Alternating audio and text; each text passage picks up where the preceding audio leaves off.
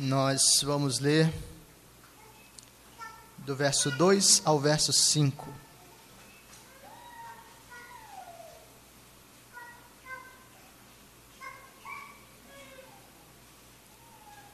O texto diz assim, Malaquias, capítulo 1, do versículo 2 ao versículo 5. Eu vos tenho amado, diz o Senhor, mas vós dizeis, em que nos tens amado? Não foi Esaú irmão de Jacó? Disse o Senhor. Todavia, amei Jacó, porém aborreci a Esaú, e fiz dos seus montes uma assolação, e dei a sua herança aos chacais do deserto. Se Edom diz: Fomos destruídos, porém tornaremos a edificar as ruínas, então diz o Senhor dos exércitos: Eles edificarão, mas eu destruirei. E Edom será chamado terra de perversidade e povo contra quem o Senhor está irado para sempre. Os vossos olhos o verão, e vós direis: Grande é o Senhor, também fora dos limites de Israel. Essa é a palavra de Deus. Vamos orar? Nós vamos orar também pelos, pelos bebês, pelas crianças da nossa igreja. Senhor, louvamos o teu nome pela tua palavra diante de nós, louvamos o teu nome pela tua graça que nos permite estar juntos como povo do Senhor para adorar o Senhor e para receber do Senhor. Ó Deus, é com um coração cheio de expectativa que nós suplicamos ao Senhor. Fala conosco, Pai. Agrada-te, Senhor, em transformar o nosso coração. Agrada-te em nos fazer caminhar contigo agrada-te em reformar a nossa vida, para que os nossos pecados sejam abandonados, para que a nossa adoração seja legítima, para que a nossa vida contigo, a nossa comunhão com o Senhor, o nosso desejo pelo Senhor e pela Sua palavra seja crescente. Ajuda-nos, ó Deus, pela Tua palavra, a ter uma vida transformada que glorifica o Teu nome. Nós pedimos isso enquanto também suplicamos ao Senhor a bênção pelos nossos bebês e pelas crianças da nossa igreja. Ó Deus, dá que elas também cresçam no desejo ardente de glorificar ao Senhor com a sua vida. Converte os coraçõezinhos delas a Ti, para que amem o Senhor e temam ao Senhor. Pedimos isso em nome de Jesus. Amém. Deixa eu primeiro dar as boas-vindas né, para aqueles que hoje nos visitam. Vocês são bem-vindos e uh, vocês chegaram no segundo estudo de uma série de, de sermões que nós começamos então no último domingo e a série se chama Conversas com Deus. Trata-se de um passeio pelo livro do profeta Malaquias e a gente, uh, ao longo desses domingos, vai enxergar como o Senhor falou ao povo de Deus por meio de Malaquias naquela época e como ele fala para a gente também. Então vocês são bem-vindos. Se quiserem acompanhar a série toda com a gente, quando quiserem, serão bem-vindos aqui também. deixa eu começar com uma história. Mário é o terror da sua sala. Ele tem 14 anos de idade, mas ele é capaz de planejar algumas peripécias dignas de um estrategista militar. Você conhece esse cara, né? Ele estava na sua sala, talvez, ou na sua série, pelo menos. O seu comportamento apenas piora a cada mês e os seus professores simplesmente já não sabem mais o que fazer. O que talvez alguns suspeitem, mas ninguém tenha percebido claramente, é que a recompensa por cada, por cada arte que Mário faz é a atenção do seu pai. É uma atenção negativa, é verdade. Né? Sempre que ele é, apronta alguma, o pai é chamado e é o pai que vai lá dar bronca nele, deixa ele de castigo, tira o videogame, faz alguma coisa assim. É uma atenção negativa, mas pelo menos é uma atenção. Mário não está muito seguro do amor do seu pai. No fim das contas, o pai dele nem dá muita atenção para ele no dia a dia. E os seus gestos são um grito para que algum sinal desse amor paterno seja manifesto, seja revelado. Enquanto essa chavezinha não for finalmente percebida, o comportamento de Mário só tenderá a ser cada vez pior.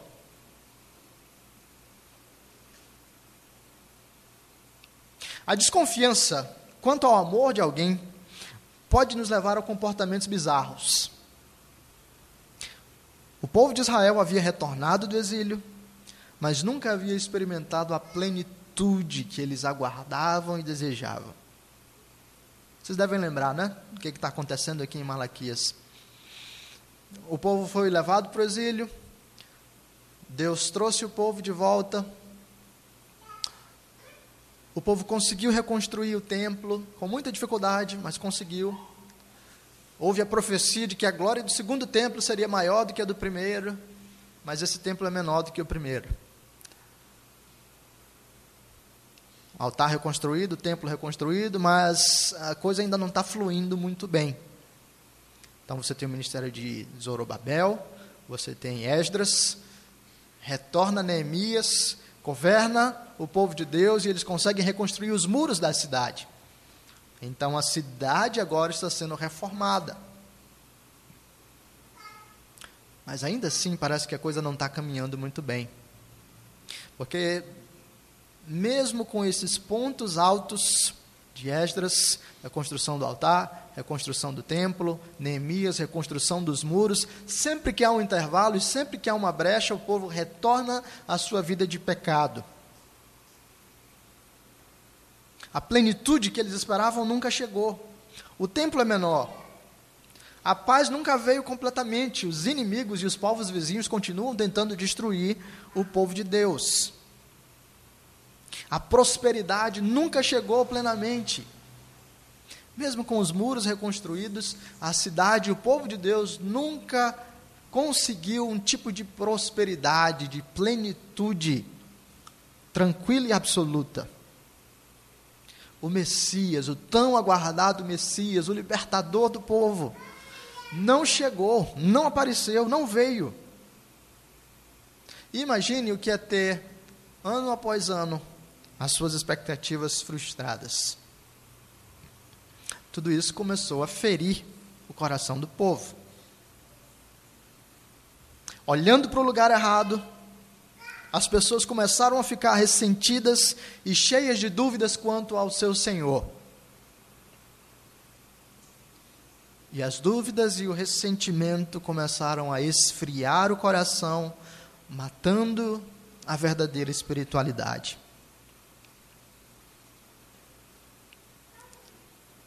Possivelmente, essa questão fundamental, aquela que foi escolhida por Deus para iniciar a profecia de Malaquias, é esse relacionamento, essa percepção do amor de Deus. E aqui o texto nos apresenta, nos apresenta duas realidades. Talvez a gente só fique na primeira hoje mas são duas realidades fundamentais desse versículo 2 ao versículo 5 que a gente está lendo. A primeira realidade é que o povo duvida do amor de Deus. E a segunda realidade é que Deus reafirma o seu amor pelo seu povo. O povo duvida do amor de Deus e Deus reafirma o seu amor pelo seu povo. Olha o texto, olha o versículo 2. Eu vos tenho amado, diz o Senhor, mas vós dizeis: em que nos tens amado? Então, se você lembra do que a gente comentou no último domingo, o tipo de profecia de Malaquias é bem peculiar, né? bem particular. Malaquias é chamado de o Sócrates hebreu. Sócrates desenvolveu aquele método da maiêutica, né? que é mediante a conversa e as perguntas, ah, você vai fazer ah, a verdade ser parida pelo seu interlocutor. E Malaquias, quando apresenta a, a sua profecia trabalha num, num esquema de diálogo. Deus afirma uma coisa e em seguida o, a fala do povo, a reação do povo é apresentada. Deus traz a sua mensagem no meio de um diálogo, de uma conversa. E é por isso que o nome da nossa série é Conversas com Deus. Aqui a gente já tem o primeiro exemplo disso, a declaração de Deus: Eu vos tenho amado, mas a resposta que o povo dava para Deus era: Vocês dizem, em que nos tens amado? E veja, possivelmente isso aqui não, não foi uma conversa que aconteceu uma vez. Possivelmente isso aqui é a compilação de uma dinâmica da profecia de Malaquias, em que, ao anunciar constantemente o amor de Deus, a resposta que ele recebe do povo é essa resposta cínica: em que que Deus nos tem amado? Cadê o amor de Deus que eu não estou vendo? Será que Deus ama realmente a gente? Por que, que eu não consigo enxergar esse amor?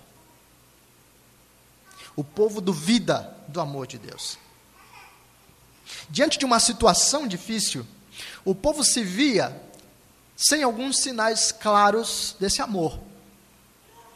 Ele olhava para os seus desejos não satisfeitos, olhava para a sua expectativa não cumprida, olhava para o que estava faltando à sua volta, e assim crescia a incerteza quanto ao, ao amor de Deus. E talvez a gente olhe aqui à distância e diz, poxa, mas esse povo, não é? Que coisa! Deus trouxe o povo do exílio, Deus reconstruiu o templo, Deus reconstruiu os muros. O que, que esse povo está reclamando? Mas vamos lá, vamos, vamos nos colocar no lugar do, do povo de Israel, que aliás, nós estamos nesse lugar, né? Não se trata de pouca coisa. Se de fato o ministério de Malaquias aconteceu por volta do ano 430 antes de Cristo, que é a data provável, então já fazia mais de 100 anos que o povo havia retornado do exílio. 100 anos de espera, mais de 100 anos de espera. Mais de 100 anos aguardando a glória de um templo que não chega. Mais de 100 anos aguardando a restauração de uma cidade que não vem. Mais de 100 anos aguardando uma prosperidade que não se apresenta mais de 100 anos aguardando uma paz que não é revelada, mais de 100, muito mais de 100 anos aguardando um Messias que não aparece. Você tem noção do que é isso?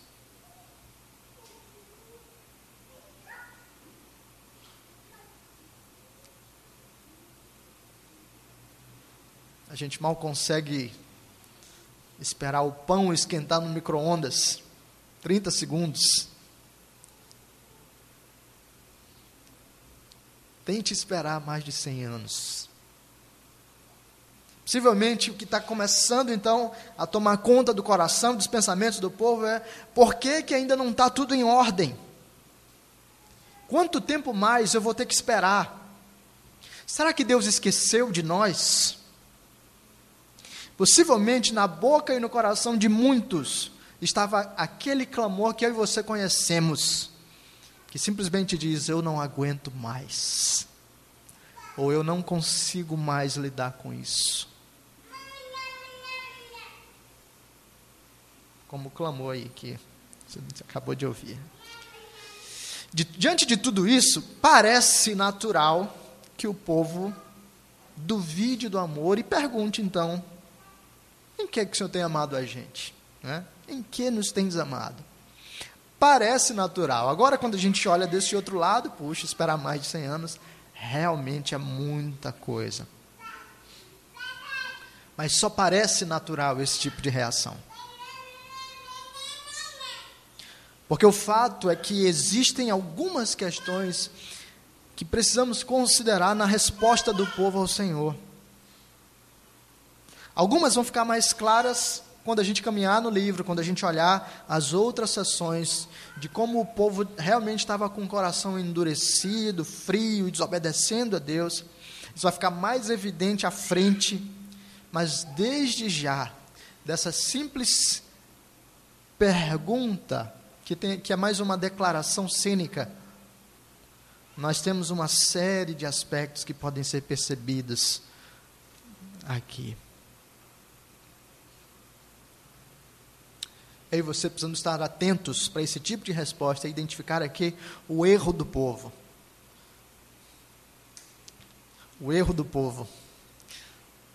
E alguns aspectos são fundamentais para a gente. O primeiro deles é o seguinte: o primeiro problema com essa resposta aqui do povo, que não é só uma resposta de boca, tem a ver já com uma atitude de vida, é que o povo deixou de esperar em Deus. O povo deixou de esperar em Deus. O que você vai identificar ao longo do texto de Malaquias é que o povo abandonou a lei do Senhor, é que os sacerdotes já não mais cumpriam a sua tarefa de maneira fiel. O que você vai perceber é que o povo agora ah, se casava e se divorciava com uma naturalidade, com uma tranquilidade, como se Deus de fato não existisse ou não estivesse presente no meio do seu povo. O que você vai ver é que o povo realmente deixou de esperar em Deus e passou a viver uma vida ah, por si só. Talvez alguns de nós aqui achem cruel pedir que se espere por mais de um século por uma restauração que simplesmente parece não chegar. Parece cruel. E certo, eu e você deveríamos reconhecer que isso é algo muito doloroso e muito difícil. Mas deixar de esperar no Senhor comunica outras realidades que são ainda mais cruéis da parte do povo. O que é realmente cruel não é Deus pedir ao povo que espere por uma longa quantidade de tempo. O que é cruel é o que está envolvido na resposta do povo ao Senhor. Porque algumas coisas acontecem. A primeira, por exemplo, é que ao deixar de esperar em Deus, eu tento manter o controle da minha história.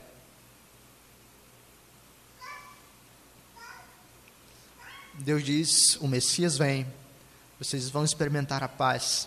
Jerusalém vai ter uma glória jamais imaginada. Eu vou habitar no meio de vocês, serei o seu Deus, vocês serão o meu povo.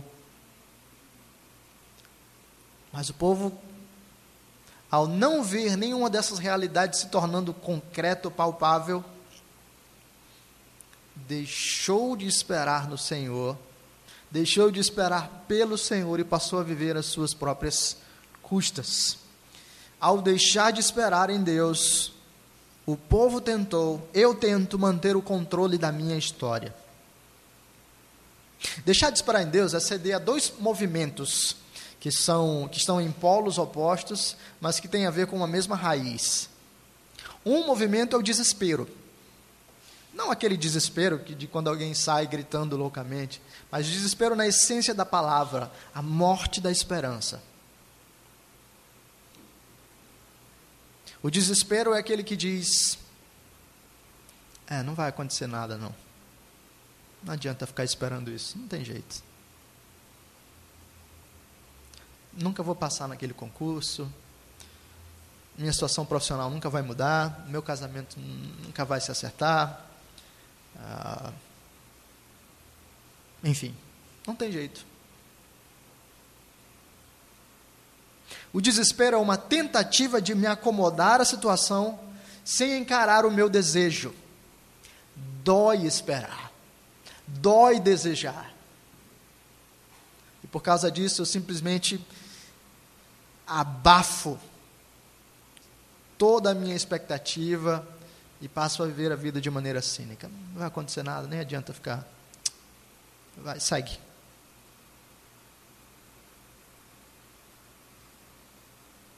O outro movimento, no polo oposto, se aqui tem desespero, aqui tem ativismo. Já que Deus não faz, eu farei.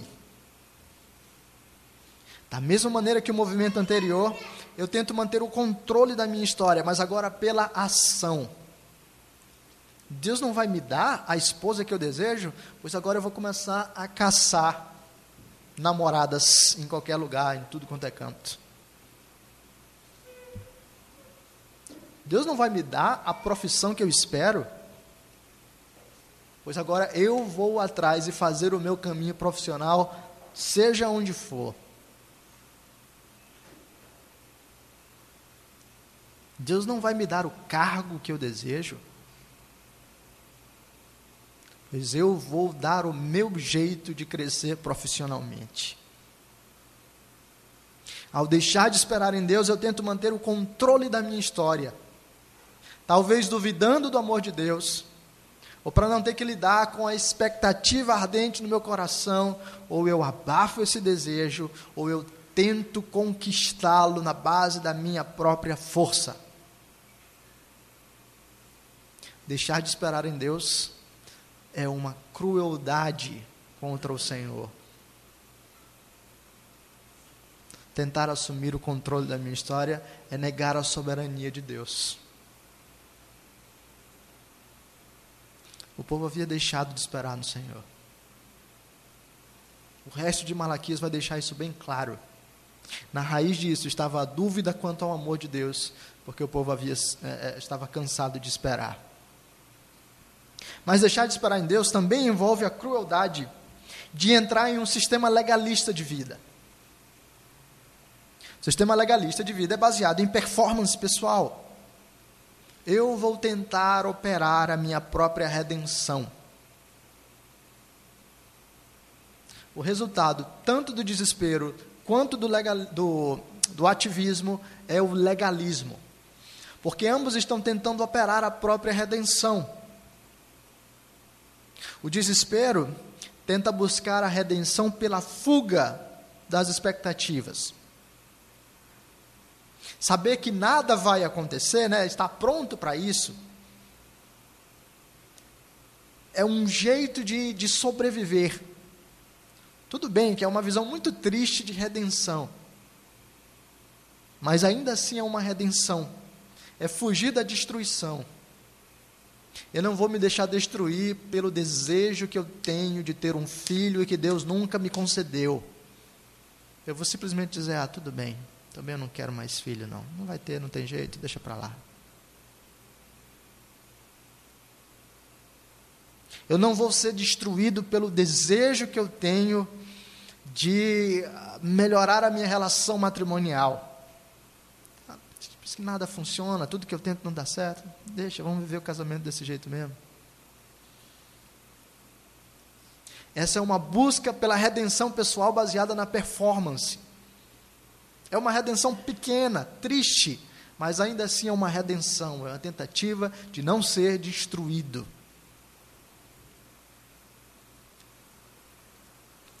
O ativista também tenta operar a partir da performance. Ele faz o que pode para mudar a sua condição. Ele crê que por meio da sua ação, das suas obras, ele vai conseguir melhorar a sua vida, alcançar um novo status. Ele vai alcançar a paz. O que havia acontecido com o povo de Deus é que o povo havia mudado radicalmente a sua maneira de adorar como resultado dessas duas tendências.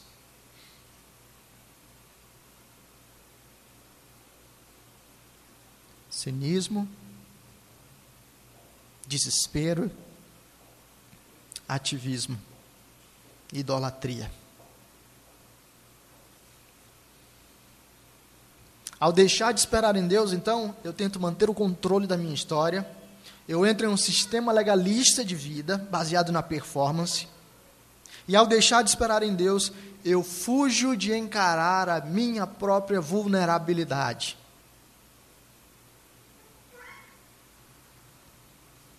A grande agonia da espera, irmãos, é que ela revela a nossa limitação. Ela revela quem nós somos. Eu não tenho o poder de mudar a minha história.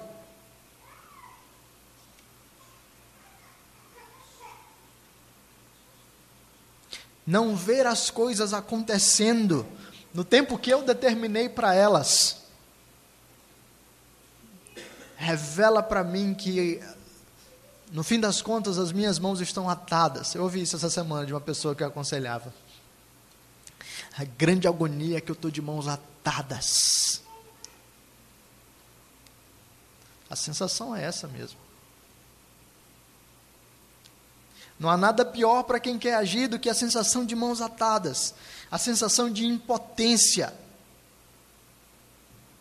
E ao deixar de esperar em Deus, nós fugimos, nós tentamos fugir dessa sensação.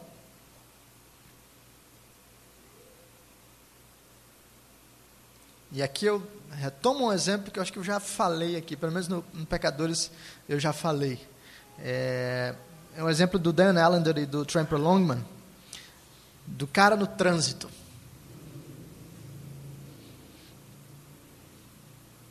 Você tem um homem no trânsito, Avenida Guajajaras, sete horas da noite, tudo parado. Ou Jerônimo de Albuquerque, sei lá. Tudo parado, tudo parado. E ele tem um compromisso. São sete horas, o compromisso dele é sete quinze, mas não tem carro andando para lugar nenhum.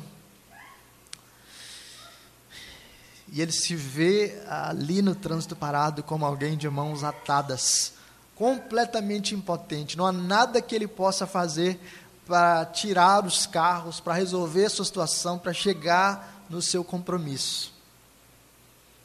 Mas ele pode fazer uma coisa para fugir do seu senso de impotência. Ele entra num jogo de ilusão, por meio da qual ele tenta imaginar que ele possui algum controle. Isso vem por meio da expressão da ira. Como é que ele faz? Ele começa a bater no volante, agoniadamente. Ele começa a buzinar, desesperadamente. Ele não está fazendo nada com o trânsito à volta dele. Ele continua completamente impotente. Mas por meio da expressão da sua ira, ele tem a ilusão de que está fazendo alguma coisa para não ter que encarar a sua vulnerabilidade. Ele afeta algum controle, seja xingando, seja gritando, seja batendo, seja buzinando.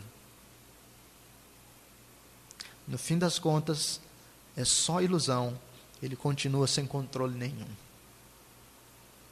Mas como esse cara no trânsito, eu e você, o povo de Deus aqui também, ao deixar de esperar em Deus, foge de encarar a sua vulnerabilidade.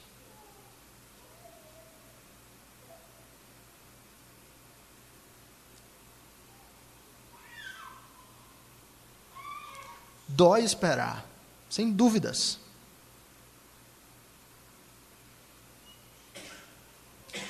Mas não é exatamente esse o nosso chamado. O primeiro problema, então, o erro do povo, é que o povo deixou de esperar em Deus. Ao deixar de esperar, tentou manter o controle da sua história, entrou em um sistema legalista de vida baseado em performance e tentou fugir da sua própria vulnerabilidade. Aliás, só a título de curiosidade, Por vezes Deus vai nos colocar um, um trânsito fechado exatamente para a gente ficar cara a cara com a nossa impotência. E a vontade vai ser de gritar, xingar, bater, espernear. E Deus vai segurar a gente ali até que finalmente a gente consiga olhar no espelho do carro, olhar para nós mesmos e dizer: Você não tem poder nenhum sobre o que está acontecendo aqui.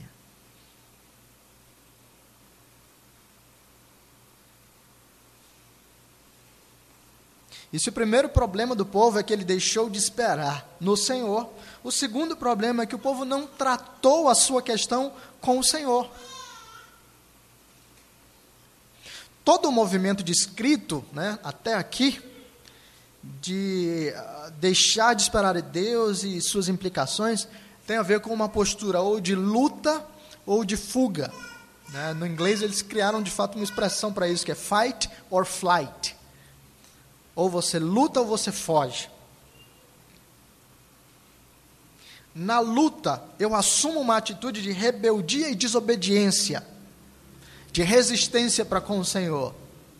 Na fuga, eu assumo uma postura de distanciamento e de indiferença. As duas realidades aconteciam com o povo de Deus aqui no tempo de Malaquias. Tanto o povo ignorava, se distanciava dos mandamentos do Senhor, como o povo quebrava os mandamentos do Senhor. Resistência e distanciamento. Mas veja, tanto na luta quanto na fuga, não há um engajamento real com o Senhor. Essas duas maneiras de encarar a questão são maneiras falsas. Deus nos chamou para buscarmos a Ele. O povo preferiu não tratar a questão com o Senhor, preferiu resolver da própria forma, seja pela luta, seja pela fuga. É interessante que o povo diga para Deus, né? Eu não estou vendo nada, nenhum sinal de que o Senhor me ama. Em que, que o Senhor tem me amado? É interessante que o povo tenha chegado a esse tipo de declaração, sem ter buscado ao Senhor. sem ter tratado essa questão com o Senhor? A resposta foi outra. Já que as coisas não estão acontecendo, então Deus não deve me amar. Então agora eu vou resisti-lo quebrando os seus mandamentos, ou eu vou ignorá-lo, eu vou distanciar-me dele. O povo não tratou a questão com o Senhor. Seja por resistir ao Senhor, seja por abandonar o Senhor, o povo não levou o seu desejo a Deus. É possível que talvez em algum momento o povo tenha levado esse desejo ao Senhor. Mas talvez o cansaço da espera se tornou o pretexto para não mais lidar com Deus. O povo seguiu seu caminho e o resultado foi uma espiritualidade distorcida que reorientava a vida de maneira distorcida.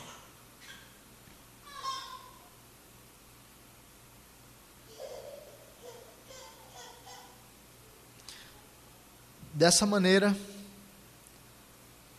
pode parecer natural duvidar do amor de Deus, mas o que isso comunica no íntimo do coração é uma tentativa de manter a vida sob o controle pessoal e não encarar as limitações próprias. Isso comunica uma realidade de não mais lidar honestamente com o Senhor, mas resistir ou ignorar, ressentidos da sua demora.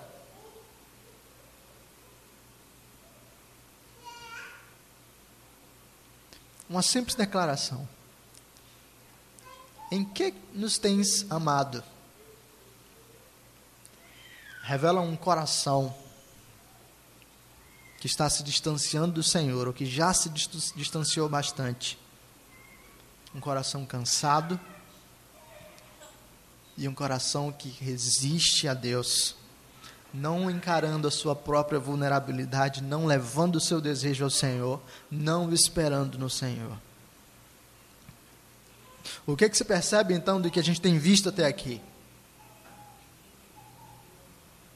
Alguns princípios e, e, e aplicações já podem ser levantados por nós.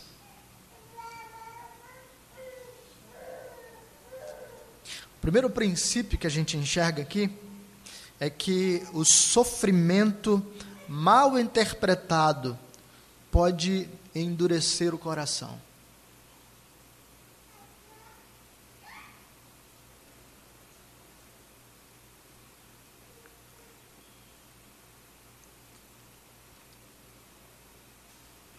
O sofrimento mal interpretado pode endurecer o coração.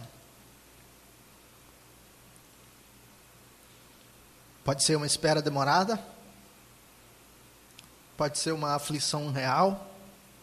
Se você não tem as lentes corretas para interpretar aquilo que está acontecendo com você, provavelmente o resultado disso vai ser o endurecimento do seu coração contra Deus seja para resistir ao Senhor ativamente, seja para simplesmente ignorar o Senhor. Eu e você precisamos das lentes corretas para enxergar as coisas. Eu e você precisamos das lentes adequadas para olhar a nossa própria vida, mesmo nas situações mais dolorosas pelas quais passamos. E é interessante, talvez seja exatamente por isso que o Senhor começa com a primeira profecia de Malaquias, reorientando a visão do povo acerca do próprio Senhor e do seu amor.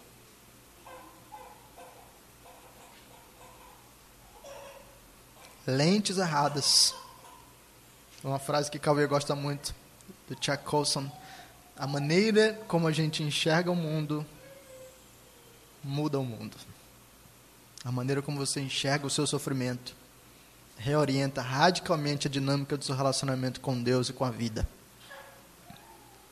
O segundo princípio é que o amor de Deus não deve ser avaliado na base das circunstâncias imediatas. Quem descreve esse princípio é o Augusto Nicodemos, no livrinho dele sobre Malaquias. O amor de Deus não deve ser avaliado na base das circunstâncias imediatas. Ok, a glória do templo não é, o, o Messias ainda não chegou, a paz ainda não veio, mas isso realmente significa que Deus não nos ama?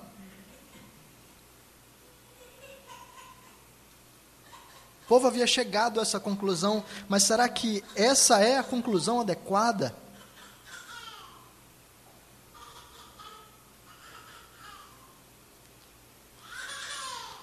Antes de de eu e Ivonete termos esse garotinho que agora está gritando aí no culto, o Senhor levou o, o nosso primeiro filho.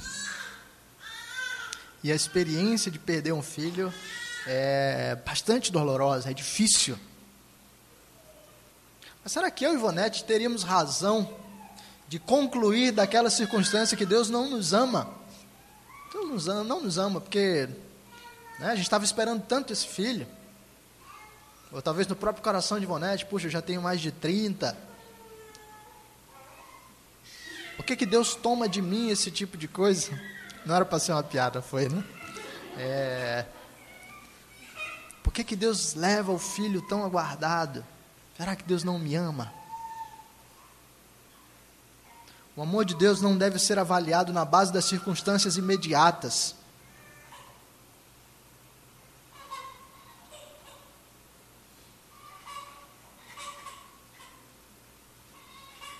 E é isso que o próprio livro e o filme, A Cabana, não consegue captar. Né? Ele não consegue uma resposta adequada para explicar por que, que Deus faz algumas pessoas sofrerem. Possivelmente aquele que, que lê a cabana e se alimenta somente da teologia da cabana vai sair com essa percepção, que o sofrimento está chegando, é, então, ah, se Deus não pode fazer nada com ele, então talvez tenha a ver com a crueldade de Deus mesmo. Mas e se o seu sofrimento, e se a sua espera for exatamente a evidência do amor de Deus? For exatamente a manifestação da graça do Senhor que está fazendo você crescer.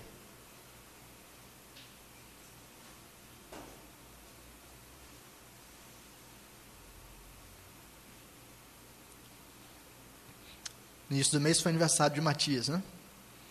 E nós fomos a um restaurante para comemorar o aniversário, fazer um almoço com a família.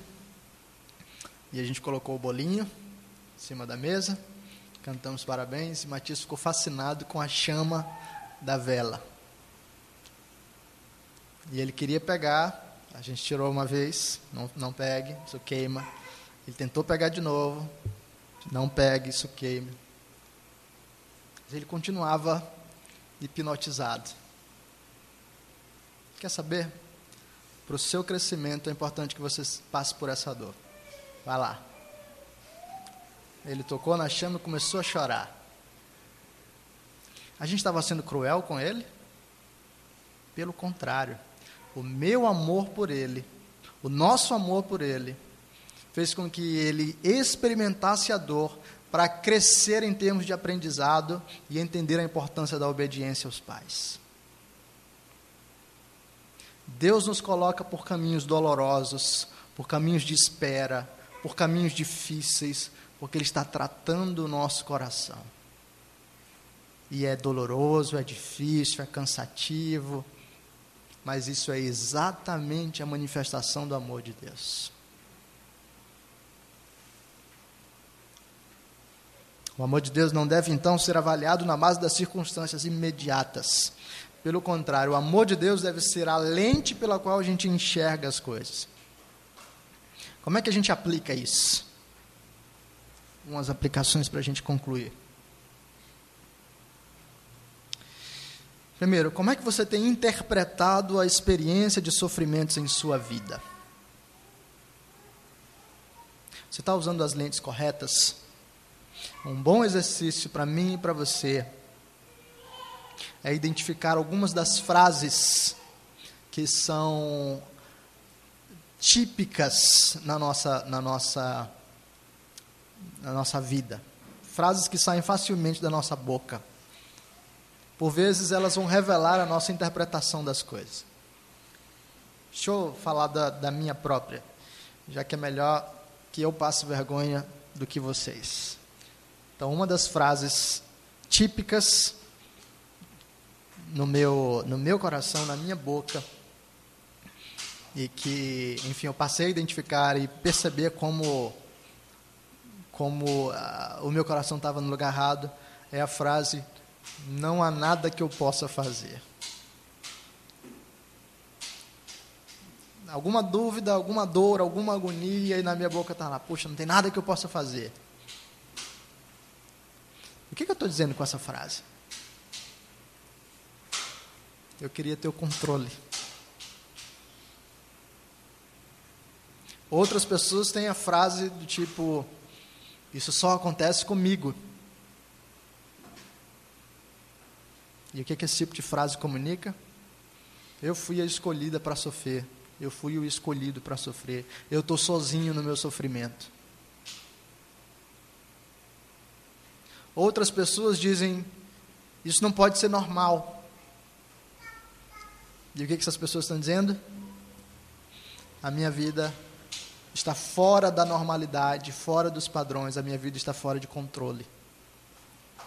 Qual é a frase que vem à sua mente regularmente, constantemente? O que, que essa frase fala sobre a sua interpretação dos sofrimentos na vida?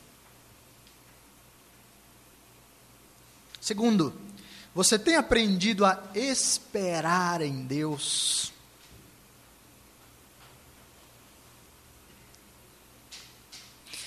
Eu não quero minimizar o peso disso aqui. É difícil esperar, especialmente na nossa geração ansiosa. Nós queremos tudo pronto, nós queremos tudo rápido e tudo para ontem. Quem tinha internet de escada começou a passar para a internet de 2 mega. Hoje já tem de 10 mega e não vê a hora de colocar a de 30 mega. Tem gente que já tem internet de fibra ótica de 200 e tantos mega. Nós queremos tudo rápido. Quem tinha máquina de lavar e secava no quintal, agora comprou um secador, porque não aguenta mais esperar nem a roupa secar lá fora. E, no entanto, Deus está dizendo: espere em mim. Você tem aprendido a esperar em Deus? O que, que você está esperando? Um casamento? Um filho? O fim das dívidas? O fim da doença? O fim dos conflitos na família? Você está esperando em Deus? Ou você está como o povo? Talvez você não blasfeme diretamente contra Deus para dizer, ah, poxa, né? Mas talvez lá no fundo do coração você, tá, você esteja pensando: em que que Deus nos ama? Em que que Deus me ama? E talvez você não ah, rebata o Senhor ou desafie o Senhor, mas talvez você tenha assumido uma postura de indiferença. Você está resistindo ao Senhor e alimentando ressentimento velado contra Ele?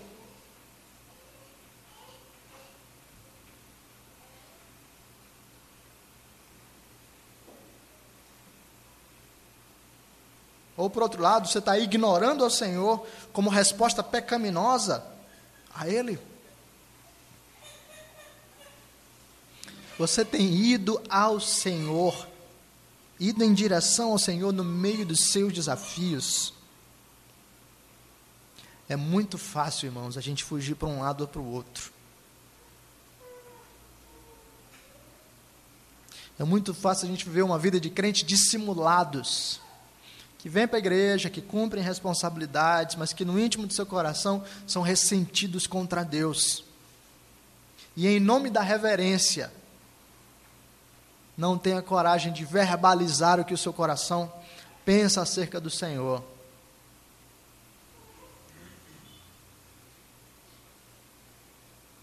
Deus chama você para tratar com Ele as suas questões. Nem que seja para dizer, Deus, por que, que o Senhor está demorando tanto? Mas vá em direção ao Senhor. Não fica guardando no coração, fingindo que você é um crentezinho bom. O filho pródigo estava junto do pai, perdão, o filho mais velho estava junto do pai, mas estava cheio de ressentimento para com o pai.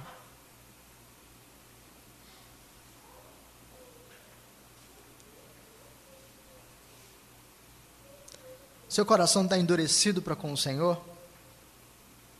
Os testes podem ser: como é que são as suas orações? Como é a sua vida de oração? Você ainda deseja o Senhor? Você tem prazer no tempo com Deus? Você tem prazer no culto ao Senhor? A sua vida com Deus expressa beleza e graça? Eu não quero dizer que né, você acorda com os passarinhos e, ó, oh, vamos ler a Bíblia. Há momentos de maior prazer e menor prazer nessas coisas. Mas você deseja o Senhor.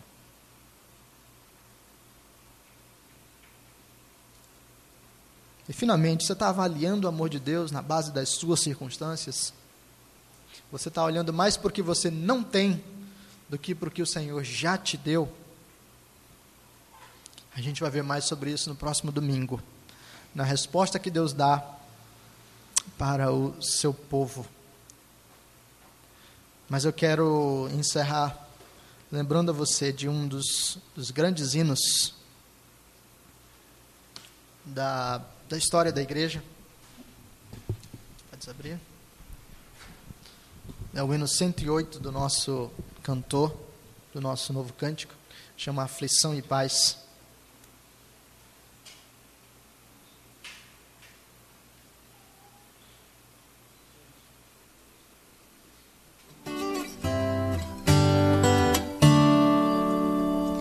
Se paz a mais doce me deres